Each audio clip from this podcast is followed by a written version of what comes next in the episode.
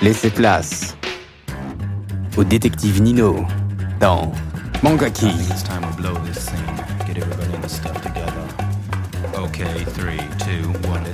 Des analyses critiques de manga et animés.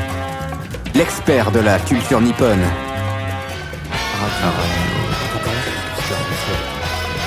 La légende dit qu'il ne lit jamais les sous-titres. Mais il comprend tout et voit tout. Konnichiwa, fan d'anime en tout genre, ici Nino pour votre chronique nippone préférée, Mangaki. Et aujourd'hui, je vais vous parler du manga de Yoshiyuki Sadamoto, paru en 1994, Evangelion.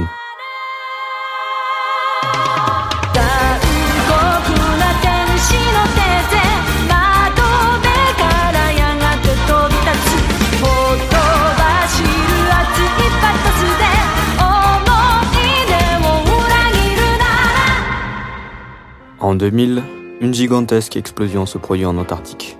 Ce cataclysme, officiellement provoqué par la chute d'un astéroïde, entraîne une montée des eaux de plusieurs dizaines de mètres et dévaste une grande partie de la planète, provoquant la mort de 2 milliards de personnes, ainsi qu'une nouvelle guerre mondiale.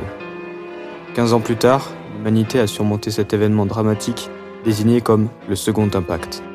Mais de mystérieuses créatures géantes, les anges, ont leurs apparitions et tentent de détruire Tokyo 3, la nouvelle capitale forteresse du Japon.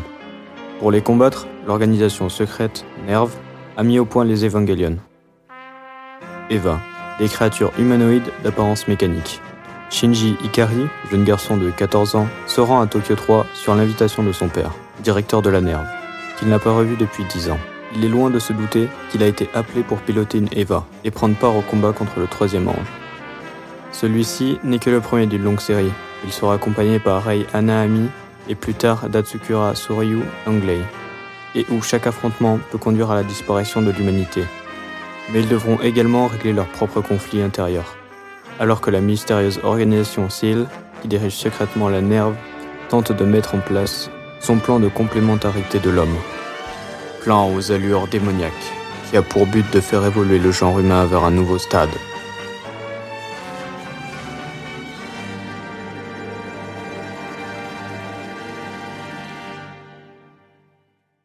Ne connaissant pas tellement cette œuvre, mais me l'ayant en fait conseillé plusieurs fois, je ne sais pas ce que j'attends pour aller la regarder. J'en ai d'ailleurs vu quelques extraits, et, au-delà du spoil évidemment, j'aime vraiment beaucoup cette atmosphère mélancolique et brumeuse. Le manga, tout comme Berserk, aborde des thèmes plutôt adultes, comme la dépression et le suicide.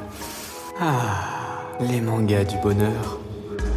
Bien qu'à la sortie de l'anime, en 1996, qui surprit le public par ce scénario sophistiqué, ainsi qu'à la qualité de l'animation, les fans ont été relativement déçus à la fin, ayant jusqu'à taguer la façade de l'appartement de l'auteur. De menaces de mort en tout genre. Ah, la communauté Evangelion. Hormis cela, le manga compte 6 films, de nombreux spin-offs et jeux. J'espère vous avoir donné envie de regarder ce manga emblématique des années 90.